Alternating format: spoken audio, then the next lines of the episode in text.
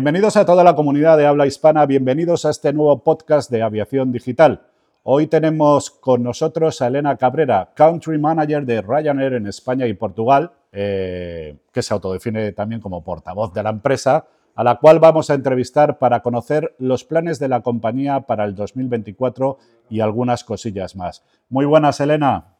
¿Qué tal? Buenos días, ¿cómo estamos? Pues muy bien, muy bien. Muchas gracias por acceder a esta entrevista y, nada, desearte un feliz año ¿eh? y mucha salud en el 2024. Bueno, muchísimas gracias igualmente. Bueno, oye, pues mira, en el 2023 Ryanair ha sabido solventar todas las situaciones acontecidas, como la guerra de Ucrania, que ha sido otro nuevo palo para nuestro sector, y sin embargo ha salido reforzada y dando beneficios en el primer semestre del año. A raíz de estos resultados, ¿cómo se ha cerrado este 2023 y qué perspectivas de futuro hay para, para el 2024? Bueno, pues eh, la verdad que hemos tenido un muy buen año. Eh, sí que es verdad que desde que hemos salido del COVID, mm, la compañía ha ido creciendo y ha ido eh, dando pasos de, crecimiento en todos los países donde, donde operamos. Siempre lo digo, somos cautelosamente optimistas. Eh, estamos viendo que todo está yendo bien, que mejoramos datos, que aumentamos capacidad, que ponemos nuevas rutas, pero seguimos siendo pues, eh, cautelosos eh, respecto a lo que venga en el futuro. Este 2023 ha sido un año muy bueno. Es verdad que partíamos una Semana Santa espectacular, tuvimos unos números de un 96-97% de low factor. En Semana Santa el verano también ha ido muy, muy bien. Y ¿Cuánto has dicho de, de, un 96. un 96, qué barbaridad. ¿eh? Sí, exacto. Sí que es verdad que Ryanair se mueve en un low factor siempre bastante alto. Creo que recordar ahora los últimos de este, de, bueno, a lo mejor no de diciembre, porque eso distorsiona un poco Navidad, siempre son muy, muy altos. Pero si nos basamos en algún mes anterior, un octubre, un noviembre, estamos entre el 94 y el 96% low factor. Son unos low factor muy, muy altos. Sí que es verdad que ahí en ese sentido estamos, estamos muy contentos. Eh, bueno, para nuestros oyentes, el load factor es el factor de ocupación, es eh, eh, cómo van de media los aviones ocupados, ¿vale? Entonces, para que os hagáis una idea de las cifras que Exacto, yo siempre digo ahí, es como, imagínate que un avión tiene 100 plazas, pues si el load factor de ese vuelo era el 94%, quiere decir que había 94 asientos ocupados de 100 pues unas cifras eh, impresionantes. Se acaba de publicar, por cierto, IATA las cifras que ya estamos al 99% eh, de pasajeros transportados con respecto al 2019, con respecto a eh, la prepandemia. Oye, no me queda más remedio que preguntarte sobre la crisis y las incidencias con Boeing. como bien sabes que ha habido, ha habido un accidente recientemente con, pues que se ha desprendido una bueno, no, no lo quieren llamar puerta porque no es una puerta, es un plugin, otros eh, medios de comunicación lo llaman tapón, es una puerta que, eh, no, es de servicio y que es para determinadas configuraciones de, eh, aviones. ¿Cómo ha afectado a, la compañía que el fabricante principal vuestro, que vosotros operáis el Boeing 737, sufra retrasos a la hora de la entrega a la entrega de eh, las aeronaves, mm. porque he visto las últimas declaraciones de Oleri y, vamos, eh, es más que crítico y además con, incluidas amenazas ¿no? de suspender el pedido. Sí, bueno, eh, con lo que respecta a esto que comentaba sobre el incidente que han tenido con este, con este modelo de avión, nosotros no, manejamos ese modelo de avión. Creo sí, y además esto lo, ha, aclarado efectivamente, mm. perdona que no haya dicho antes, ha aclarado EASA que mm. no le afecta a ninguna compañía europea. No le afecta a ninguna compañía europea y la única que así que está vinculada con el entorno europeo es la Turkish Airlines, que sí que le afecta en, un número determinado de, modelos y, alguna, y alguna compañía nórdica. Perdona por no haber hecho esta introducción. Nada, no te preocupes. Para eso estoy yo, para darle ahí la puntilla. bien, bien. a ver, no, sí, en lo que respecta a, efectivamente, nosotros que trabajamos con Boeing, todos nuestros modelos son Boeing y, tenemos pues este gran pedido, eh, que partíamos de este pedido desde, hace dos años de, 210 aviones, más al nuevo pedido que se añadirá de los 300 más. 300, sí, sí. sí, estamos ahora a una espera de 400 aviones en total. Que esto, es, eh, esto entiendo yo que es como la producción de un año de Boeing, ¿no? Eh, sí, o sea, de, hecho, esto se extiende eh, para los próximos cinco años, o sea, no es ah, algo que, vayamos a recibir ahora mismo. Y de los 300 nuevos que, recibiremos, 150 van a renovar flota y 150 a adicionarse a la flota, ¿vale? No son todos para adicionar flota, sino que también hacemos renovación de, aviones. Y con lo que respecta a ese retraso, pues eh, sí, como bien ha comentado nuestro CEO, Michael O'Leary, tenemos, estamos preocupados porque estábamos esperando pues, unos 27 aviones eh, para Navidad, pero solo recibimos 11. Eh, además, esperábamos también para, para, este próximo abril, para la campaña del año fiscal 25, para la campaña de verano, esperábamos unos 57 y creemos que vamos a recibir unos 50. Entonces, sí, es verdad que para nosotros es un desafío. Eh, bueno, un desafío además que, que, que, os va a afectar en la cuenta de resultados, porque entiendo que estos aviones iban a operar para determinadas eh, líneas ¿no? que tenías contempladas. Hmm. Que mira, se me viene una pregunta, ¿no? Porque habéis anunciado hmm. también que vais a tener un avión más en la base de Lanzarote y otro avión hmm. más en Sevilla, ¿no? Eh, ¿Esto puede afectar de alguna manera? No, bueno, a ver, sí que es verdad, para darte los datos un poco cómputo global, en toda la red, para el año fiscal 24, o sea, el que vamos a terminar ahora a finales de marzo, las previsiones iniciales eran de 185 millones de pasajeros. De esos, esos retrasos de Boeing, influencia en que vayamos a ir a un porcentaje de 183.5 millones de pasajeros. ¿vale? Entonces, para que veamos el cómputo global, realmente afecta, pero es un impacto pequeño. Sí, sí, bueno, pero son pasajeros, ¿eh? Sí, sí, es que bueno, estas, cifras, estas cifras de 183 millones de pasajeros transportados o 185, vamos, a mí me parece alucinante. Claro, sí, sí. Bueno, pues, pues exactamente la compañía más, más, grande de, Europa y que manejamos unos datos muy, muy grandes, sí es verdad. Y, luego para este próximo año fiscal, el 25, que empezaremos el 1 de abril, pues antes de sacar esas cifras, estamos pensando en unos 205 millones de pasajeros más o menos, pues seguramente se reducirá a unos 200 millones de pasajeros. O sea, el crecimiento está, seguimos creciendo, porque además, pues eso, tenemos más capacidad, más aviones, eh, pero reducimos un poco las expectativas. Oye, volviendo al reciente accidente de Alaska Airlines, eh, que como bien mm. saben todos nuestros seguidores y lectores, eh, pueden encontrar toda la información en Aviación Digital y es más, tenemos un apartado específico con toda, eh, con toda la crisis. en el último podcast que hemos grabado, ¿vale? de manera proactiva, ¿no? porque aquí, al igual que con el accidente del Japan Airlines, eh, el tema de las evacuaciones eh, es crítico. O sea, es, es, mm. es algo, algo que ha, sido determinado, determinante en el, en el, caso del accidente del Japan eh, Airlines. hablando con estos profesionales, hablaban de varias medidas preventivas para mejorar todo lo que es la evacuación, que como bien sabemos hay un hecho cultural, no se comportan los pasajeros de igual manera. En el caso de Japan Airlines, pues la disciplina de los pasajeros que salieron sin maletas, pues facilitó, entre otras cosas, fundamentalmente que no hubiera ninguna víctima, sino que se evacuó de forma rápida.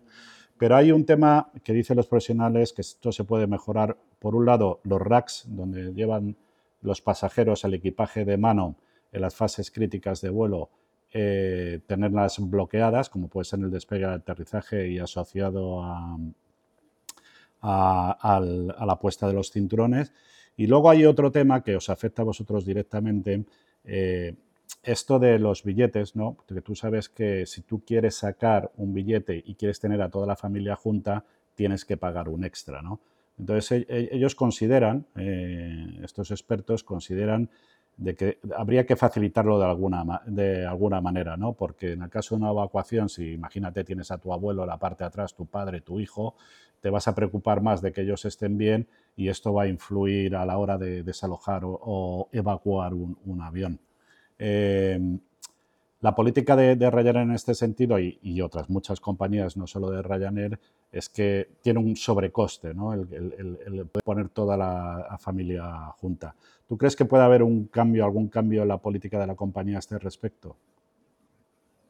Bueno, mm, simplemente aclararte que los niños eh, eh, que son menores sí que van acompañados de, sus padres, no están en, asientos alejados y sin ningún coste se ponen al lado de, sus tutores o, de los padres eh, para ir acompañados, obviamente. En el resto, pues la política de la compañía en estos momentos es la que es y no, no creo que haya ningún cambio al respecto. Yo creo que lo más importante aquí en este sentido, yo sé que la gente está muy acostumbrada a volar, pero yo siempre me, miro cuando eh, los eh, tripulantes de cabina dan las instrucciones de seguridad, ¿quién mira? Muy poca gente está mirando. Yo creo que menos. Sí, de, esto, de, esto, lo hablamos en el programa. Sí, sí. Por eso te decía que hay un factor cultural de que la gente no hace ni puñetero caso a los briefings de seguridad de los TCPs, eh, que es una cosa asombrosa porque dan por hecho que como viajan mucho, pues que se conoce en todos los aviones. Pero vuelvo a repetir que yo creo que esto, aparte que este programa tiene que servir también como tema didáctico, que no todos los aviones son iguales. Usted puede volar en un 319, puede volar en un 321, sin ir más lejos, el 737. Hemos visto que el modelo americano, eh, que opera la mayor parte de los, eh, de, los operadores americanos, es diferente a los que operan en Europa. O sea, y esto es, eh, son salidas de emergencia. ¿no? Pero es verdad que hay que escuchar, hay que escuchar el briefing de los TCPs, que son dos minutos, para saber dónde está la salida más cercana y qué tiene que hacer usted si tiene que evacuar eh, un avión. Totalmente de acuerdo. Exacto. Pues eh, sí, sí, si nos podemos permitir un, consejo, yo creo que este sería el más importante, que escuchemos bien cuáles son las instrucciones de seguridad, dónde están, como bien dices, las salidas de emergencia más próximas y y estar atentos en cada vuelo. Yo cojo muchísimos eh, aviones, eh, obviamente de mi compañía, siempre es el mismo modelo de avión y siempre escucho lo que tienen que decir eh, nuestros compañeros tripulantes de cabina. Bueno, voy a hilar un poco, ¿vale? que yo sé que a veces pues, tenemos que hacer preguntas incómodas. vamos a ver, hay una percepción ¿no? del pasajero ¿no? que vuela en Ryanair, que el trato al pasajero no es de la, de lo que más le caracteriza. ¿eh? Eh, yo creo, yo tengo una teoría sobre todo esto. Eh, para la gente, al igual que el tema de la seguridad, es mucho más importante el precio que, otra, que, otra, que otro tipo de cuestiones. ¿No te parece a ti?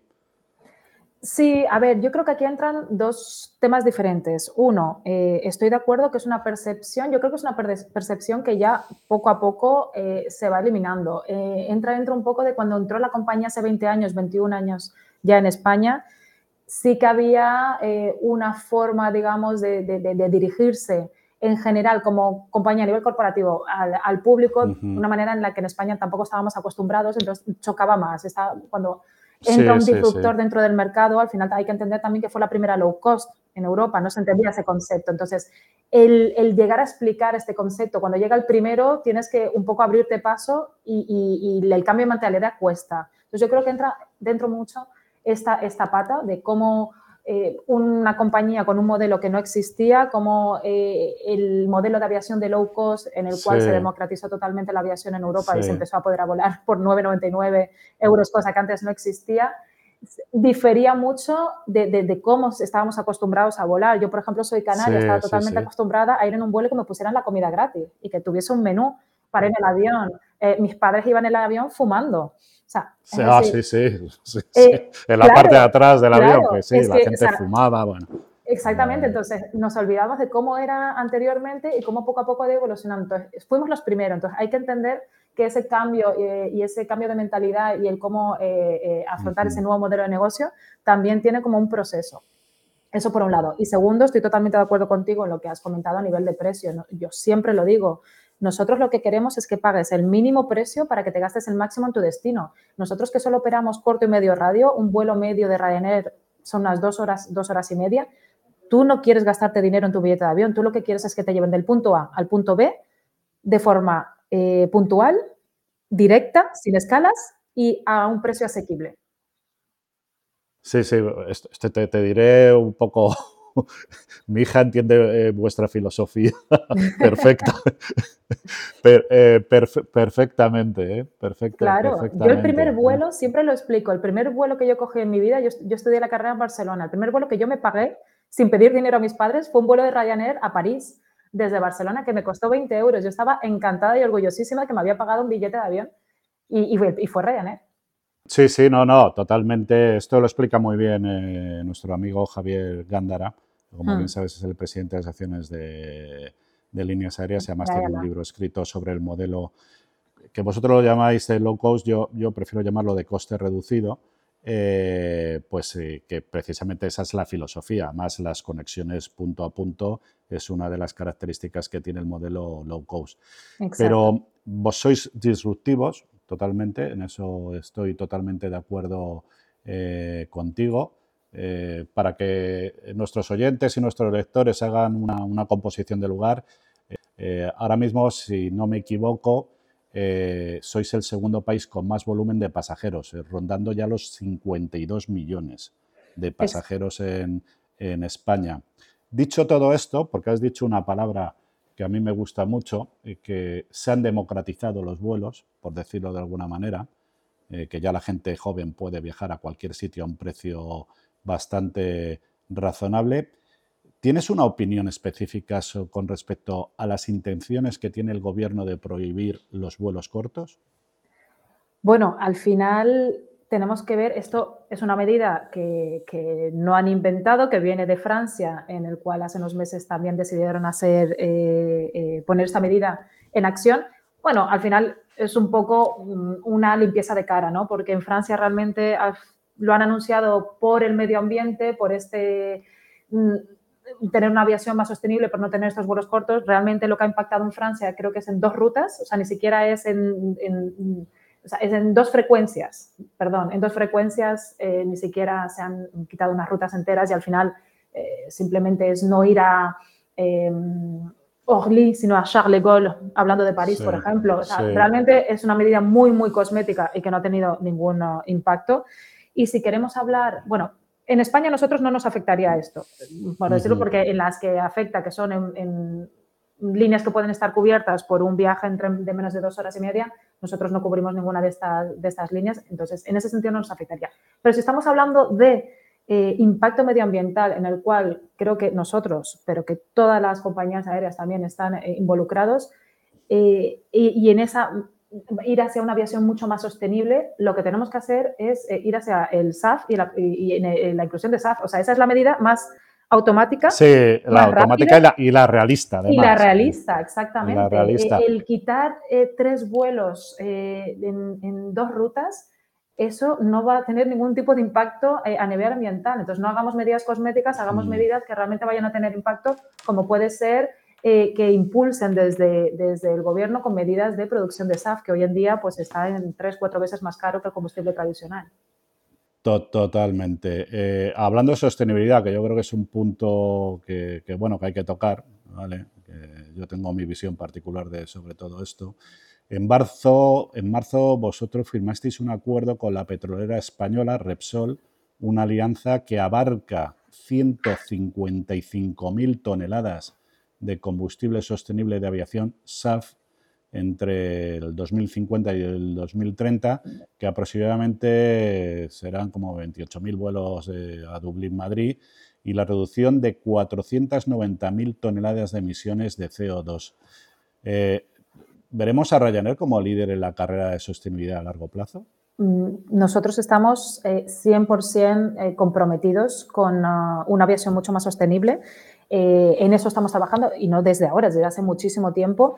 Eh, si estamos hablando de porcentajes, como tú decías, eh, este 6% que ha fijado la Unión Europea para el año 2025, en el cual todas las compañías aéreas tienen que consumir un 6% de SAF en su flota, nosotros, nuestro objetivo es 12.5%, es decir, más del doble. O sea, ahí contestando a tu pregunta, vamos a ser líderes, estamos comprometidos, estamos muy comprometidos al 100%. Como bien dices, firmamos ese acuerdo con, con Repsol para poder abastecer a nuestras 11 bases que tenemos en España para ese 6% eh, que dicen, pero para llegar a ese 12.5% de SAF para el 2030. Yo te decía antes de esta pregunta, o sea, yo, yo con el tema de la sostenibilidad, eh, ya vamos a hablar un poco profesional, ¿vale? Hmm. Elena, eh, no sé, yo creo que nosotros estamos, eh, a pesar de todos los esfuerzos que está haciendo la industria, nuestra industria, siguen todos estos ataques, eh, que para mí son totalmente infundados, pero son infundados por un tema pragmático, por un... Eh, la realidad está ahí. solo el 3% de emisiones de CO2 corresponden al transporte aéreo. solo un 3%. Si nos ponemos en vuelos cortos estaríamos hablando de un 0,2%. Eh, no sé, a mí me da la impresión de que el sector sigue, eh, a pesar de que tiene argumentos suficientes para desmentir todas estas acusaciones, siempre está a la defensiva, ¿no? Bueno, yo creo que sí que es verdad que se habla mucho de, los aviones de la aviación porque es algo que tú ves continuamente. Es decir, si tú miras al cielo, pues ves aviones, todos viajamos, por lo tanto es algo que se le pone más el foco, como tú bien dices, no por porcentaje realista de impacto, sino por, creo yo, visibilidad de, medio de transporte. Eh, aparte de eso, yo creo que las compañías, como bien dices, lo que tenemos que hacer es eh, seguir trabajando em, con temas concretos, con datos, que es lo que nos avala y al final, ¿cómo podemos ir a una aviación mucho más sostenible? Y es lo que se está haciendo. Por uno, el SAF, imprescindible. Número dos, el tema de las escalas. Eh, las eh, escalas contaminan muchísimo. hay que ir desde un punto A a un punto B sin tener ningún tipo de escalas. Es lo que se hace eh, nosotros, por ejemplo, que viajamos. En modelo de negocio de. modelo Ryanair, nosotros no tenemos escalas. Tercero, la zona business. Si tienes una zona business, obviamente vas a tener menos eh, capacidad de asientos, por lo tanto, menos pasajeros, por tanto, tienes que tener más vuelos. Entonces, zonas business, fuera. Y, al final, todo lo que es... ¡Qué radical! Pero en un, bueno, pues si estamos hablando de, ser más sostenibles, al final, pues si puedes meter más personas en un avión, vas a tener que A ver, pero Elena, es un debate, yo creo que es ficticio. vamos a ser realistas. Eh, como bien sabes, yo vengo de la profesión, ¿vale? A mí me han educado desde el principio en todas las compañías que hay algo que es eh, principal, que es ahorrar combustible, ¿vale? Pero, pero por una, por una eh, causa muy concreta. El 30% del coste de operación de un avión, el 30% del coste de, operar un avión es el combustible. Los primeros interesados en reducir los consumos de combustible y por ende reducir las emisiones de CO2 son los propios operadores. Por eso somos más sostenibles que otros medios de transporte. De hecho, hay un dato que es irrefutable. En los últimos 30 años, señores, en los últimos 30 años hemos reducido el consumo de combustible de nuestros motores en un 50%. A ver, que alguien me cuente qué medio de transporte hay que pueda decir algo parecido, incluido el tren a ver si os creéis vosotros que la energía sale de, placas solares. Cuando España es un país deficitario y tiene que comprar la energía a Francia. Energía, por cierto, que muchas vienen de centrales nucleares. Y ya os dejo la preguntita para que lo, para que lo preguntéis. ¿Los residuos dónde acaban? Investigar un poquitito. Los residuos dónde acaban. Toda esa industria que se necesita para las vías de tren, las catenarias, eso es acero y hierro. Las emisiones para producir todo eso es enorme. Y aún así, querida Elena, seguimos a la defensiva. Bueno, nosotros por, nuestra parte, eh, te comento, ¿no? tenemos eh, una guía muy clara de hacia dónde queremos ir en temas de sostenibilidad, tenemos unos datos que, que lo avalan y como tú bien dices, la mitad más o menos del precio del billete se lo llevan el combustible y los impuestos. Ah, bueno, sí, sí, porque todos los estados, como bien sabes, son voraces e improductivos mm. y necesita para alimentar todo esto, se necesitan muchos impuestos, evidentemente. Pero bueno, eh, claro, aquí siempre, eh, sobre todo Europa, echa la culpa a las compañías aéreas. Vamos a ser claros. Llevamos ya más de 10 años intentando implementar el cielo único europeo. Bastante más, perdón. Ahora mismo no me acuerdo la cifra, pero bastante más. 10, 15, 20 años del cielo único europeo. ¿Sabéis qué ahorro conseguiríamos de combustible? Un 10%. Y un 10%, si lo multiplicas todo esto por el número de operaciones y por emisiones de CO2, alucináis. Y eso es responsabilidad única de los políticos y de los estados. Porque siempre es que siempre dicen, no, ahora pues vamos a coger para esto, vamos a poner pues más tasas, más impuestos. Impuestos que van a dónde? A, los de siempre. Pero bueno, es que ahí me cabreo un poquito, Elena, lo siento. ya, ya, ya te veo. A ver, yo entiendo que como piloto es algo que, que, que, has vivido muy, muy de cerca. Nosotros el tema del cielo eh, único europeo lo apoyamos, como bien sabes, desde hace mucho tiempo. Eh, hemos em, recogido firmas para llevar a, a, la Unión Europea para efectivamente que esto pueda cambiar porque obviamente nosotros ya no solo eso, cuando hemos tenido las eh, huelgas, hemos sufrido las huelgas de los ATCs franceses, esto ha hecho un aumento del gasto de combustible y de CO2 que creo que a la altura del 20%, porque obviamente hemos tenido que hacer desvíos, vuelos más largos, etcétera, etcétera. Por lo tanto, sí, es algo que a nosotros y a todas las compañías aéreas les preocupa y facilitaría mucho tanto la operativa como tú bien dices, el, ahorro energético y la sostenibilidad. Por eso digo que yo creo que en este debate hay mucha hipocresía. ¿eh? O sea, realmente mm. sí nos preocupa a nosotros, tanto todos los que estamos en el sector de la aviación, todos, absolutamente todos, eh, siempre una de las cosas que tenemos en nuestra genética es el ahorro de combustible y el ser sostenibles. Eso lo tenemos en la genética. No hace falta que venga un político de europeo, europeo para coaccionar con más impuestos y más tasas, porque al final todo esto, queridos amigos, las, eh, al final repercute en el precio del billete. No nos confundamos. No lo va a pagar la compañía. Lo pagará la compañía de manera indirecta porque habrá una menor demanda al subir el precio de los billetes, pero lo paga, lo paga quien lo paga. Bueno, ya las dos últimas preguntas, eh, que más o menos vamos bien de tiempo. Eh, una de ellas es, eh, ¿habéis pensado alguna vez en hacer largo recorrido? Pero también con el mismo modelo, punto a punto, ¿vale? Te, lo digo por qué, porque ya empezó una compañía, eh, me parece que se llama Aer Lingus, que ya está volando desde Irlanda con el Airbus 321 eh, eh, Extra Long Range, que ya está volando y conectando, creo que es con Nueva York. Es verdad que son cinco horas de viaje, cinco horas por ahí, cinco, cinco horas y media, pero Ryanair se ha planteado alguna vez crear una compañía de coste reducido de largo recorrido. No, a ver, esa siempre es la, pregunta del millón, pero no, nosotros no nos planteamos hacer el largo radio. Es otro tipo de negocio, eh, que hay otras compañías que lo hacen muy bien, hay otras low cost que lo han intentado, eh, pero nosotros es un negocio que no estamos eh, en este momento abiertos para, para él. se lo dejamos a otras compañías. Nosotros nos centramos, como bien sabes, en Europa y limítrofe. También estamos operando Marruecos, operamos, bueno, Israel y Ucrania.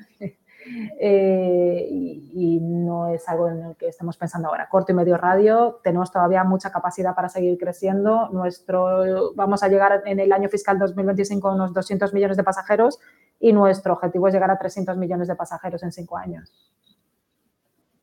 Bueno, una vez haya aclarado y para finalizar, eh, nosotros sabes que somos muy, muy de tecnología. ¿eh? Hmm. Y, tenéis un centro, ¿no? Tenéis un centro de tecnología en Madrid, ¿no? Que si no me equivoco lo, inaugurasteis en el 2017. Y, es un centro eh, muy avanzado que, pues que entre otras cosas, eh, se dedica a, esto que llamamos la inteligencia artificial. Eh, ¿Para qué utilizáis esta inteligencia artificial? Porque yo entiendo así, si me lo dicen así a bote pronto, Entiendo que es para mejorar la experiencia del cliente, conocer gustos, destinos preferidos, incluso para esto que llaman el pricing, que tienen mm. todas las compañías para fijar precios, ¿no? Mm. Para, para, qué, para qué, uso se le puede dar a la inteligencia o qué uso se le está dando a la inteligencia artificial eh, actualmente en las compañías aéreas y concretamente en Ryanair. Bueno, al final, como tú dices, tenemos este centro que es el Madrid Labs, que son los diferentes eh, centros tecnológicos que tenemos. Tenemos uno en Polonia, otro en España y otro en Dublín. Y, de hecho, justo eh, vamos a doblar este centro. Tenemos unas 150 personas trabajando en nuestro centro en, Madrid y, ese centro se va a duplicar. Además de, eh, como tú dices, tenemos eh, temas de, inteligencia artificial, pero además de eso también tenemos pues los equipos, tenemos equipos legales, tenemos también todo lo que es la ciberseguridad. Al final, en, una compañía aérea es muy, muy importante los datos. Nosotros manejamos una cantidad muy alta de datos y necesitamos tener pues, una capacidad de encriptado y de, para manejar todos estos datos muy alta, por lo tanto tenemos unos equipos que en eso también trabajamos en este punto tecnológico orientado a todo lo que es seguridad eh, y la seguridad de los datos de, nuestros pasajeros. Y en temas de inteligencia artificial, como comentas, bueno, esto ayuda mucho, como dices, en el pricing, en el tener un poco de, visibilidad en lo, que, en lo que se hace, en dónde tienen que estar los precios, cómo se pueden manejar, cómo sube, cómo baja. Y en ese sentido, pues se trabaja en, en los labs que tenemos alrededor de, de, estos tres que te estaba comentando. En el de Madrid, además, hemos decidido duplicarlo y para que puedan eh, llegar a, trabajar unas 300 personas, porque además ya no solo que mm, nos interesa eh, desarrollar esta parte en particular, sino que además Madrid y España en particular, eh, es, o sea, España y Madrid en particular es un polo de atracción muy grande para, para perfiles. Nosotros en, nuestro, en nuestra oficina de Madrid tenemos a lo mejor 15 nacionalidades diferentes, gente que le gusta venirse e instalarse aquí en España y por lo tanto nos ha interesado el ampliar el, nuestro labs aquí para, seguir atrayendo talento eh, tecnológico. Le, voy a pasar este corte a Ayuso, que creo que le va a gustar mucho. Oye, en Madrid, en Madrid se vive, yo vivo en Madrid y se vive estupendamente. Yo soy una fan absoluta. Sí, sí, hombre, sí, sí, pero vamos, y, yo que también vivo, vivo en Madrid determinado tiempo al año, eh, nada, vamos, es, una, es una, una, delicia. Y aparte todo lo que tienes alrededor y, gran fuente de ingresos para todas las empresas. Y ya, claro, y no solo eso, o sea, nosotros también eh, hemos decidido que la sede del Centro de Formación de Pilotos y Tripulantes de Cabina sea en Madrid. Ah, es, ah, verdad, es claro, verdad. Claro, sí, sí, sí. Ah. Nosotros. Eh, Cuenta, eh, cuéntame un poquito más sobre eso, perdona, porque no, no, me no, no, me he incluido la pregunta esta y mira, me parece súper interesante. Claro, sí, sí. Nosotros estábamos pendientes de abrir un nuevo centro de, de formación y, estábamos decidiendo dentro de la península ibérica, es decir, entre España y Portugal eh, estaba ahí la decisión. Y al final realmente se decidió por Madrid, por localización, por conectividad y por, y por la región además que también nos ofrecía pues, eh, un paquete muy atractivo para, para, para la ah, inversión aquí. Entonces, en este, en este centro va... Has visto cómo Ayuso siempre está ahí ¿eh? incentivando a las empresas. pues se van a formar eh, más de 250 profesionales, seis simuladores que vamos a tener del Boeing 737, 150 eh, puestos de trabajo extras en el, en el, para este nuevo centro. Eh, por lo tanto, pues nosotros estamos aquí eh, apostando por España en general y por Madrid en particular, pues tenemos las inversiones que, estamos desarrollando, sí.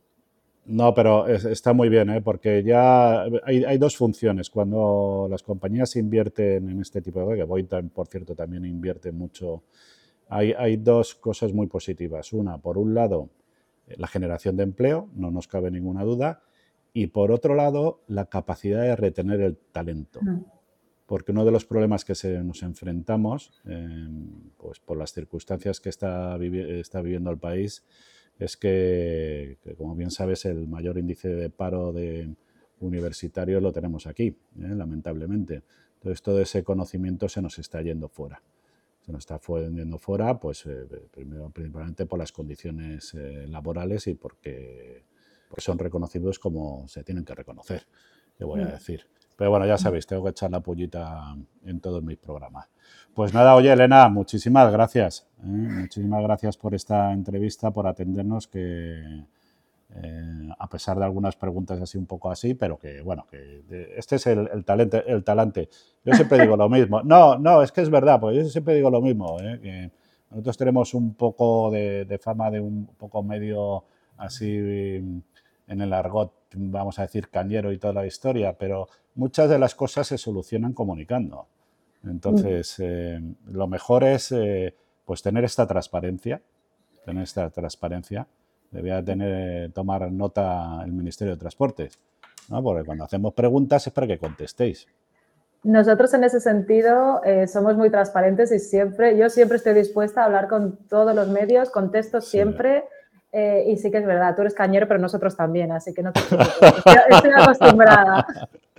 Bueno, oye, pues nada, muchísimas gracias y, nada, a todos nuestros seguidores, yo siempre os digo lo mismo, os digo un par de cosas, ¿vale? Una que he añadido. Si nos habéis oído, hay que ser sostenibles. Y si quieres ser sostenibles, viajar en avión. Y si no, pues nada, seguir yendo en tren o seguir yendo en autobús. ¿Vale? Pero esto se está calentando la Tierra. Vosotros veréis. ¿eh? Lo suyo es que viajéis en realmente en los transportes que son sostenibles. Y cuidaros mucho. Cuidaros mucho, como siempre os digo, y ya sabéis por qué os digo que os cuidéis mucho, ¿no? Porque os necesitamos. Hasta el próximo programa.